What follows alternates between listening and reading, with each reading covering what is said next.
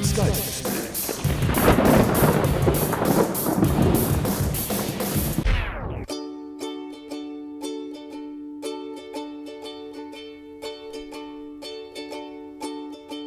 war 1993, der 11. August, zwar war es mitten im Sommer.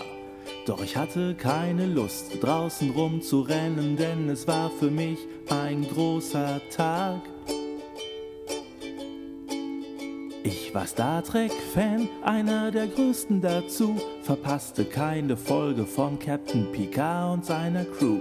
Es lief Folge 74 in den Händen der Borg. Und ich sag,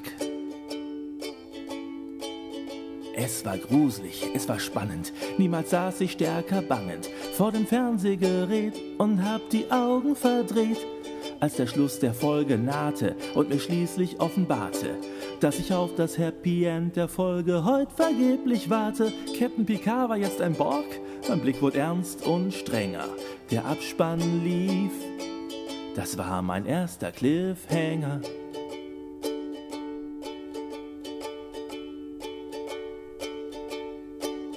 In der nächsten Episode von Raumschiff Enterprise wurde alles wieder gut. Wie jeder Trekkie weiß, Captain gerettet, Borg besiegt, Triebwerk auf Warp und alles wunderbar. Ich persönlich war im Gegensatz recht aufgeregt, hatte sich doch gerade meine heile Fernsehwelt zerlegt, nach der jede Krise innerhalb einer knappen Stunde lösbar war. Und so kam er dann der Trend, den seitdem wohl jeder kennt. Es ist lang noch nicht Schluss, wo eigentlich Schluss sein muss. Und wenn eine Serienfolge endet, die ein Fernsehsender sendet, wird am Ende meist ein Fortsetzung voll klein geblendet. Und jedes Mal wird vor Entsetzen mein Gesicht länger, wie ein Arm, wenn man am Cliff hängt. Deswegen heißt es Cliffhanger.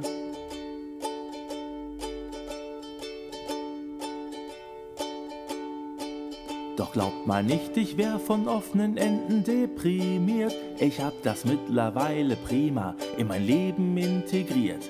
Spannungsbögen sind für mich das A und O. Das fängt schon an, wenn ich des Morgens zum Bäcker geh und dann in Seelenruhe vor seiner Brötchentheke steh und auf die Frage, was darf sein, zur Antwort gebe, boah. Nehm ich Roggen, wat mit Körner? Die Schlange hinter mir kriegt Hörner. Haben Milchbrötchen Laktose? Frag ich mit nachdenklicher Pose. Und ein grobschlächtiger Mann droht mir von hinten Prügel an. Er wollt nur vor der Arbeit Brötchen holen, die Schicht fängt bald schon an. Nach einer Viertelstunde hab ich's. Er schimpft mich Sonderschulabgänger. Ob der Bäcker auf 200 Euro wechselt? Ein echter Cliffhanger.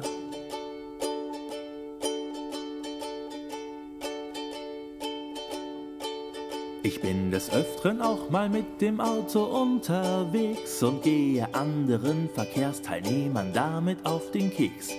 Fernsehreifes Autofahren wird nur in wenigen Fahrschulen gelehrt. Ich blinke links, ich blinke rechts, mein Blinker blinkt, geht an und aus. Senke an Kreuzungen das Tempo und roll trotzdem geradeaus. Es hat niemanden zu interessieren, wohin mein Auto fährt. Manchmal wechsle ich auch nur ohne besonderen Grund die Spur. Und die Verkehrslichtzeichenanlage ist eine bessere Leuchtreklame.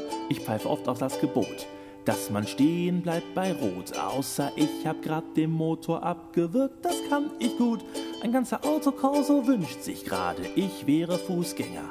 Ob der Motor gleich bei Grün wieder anspringt, schon wieder ein Cliffhanger.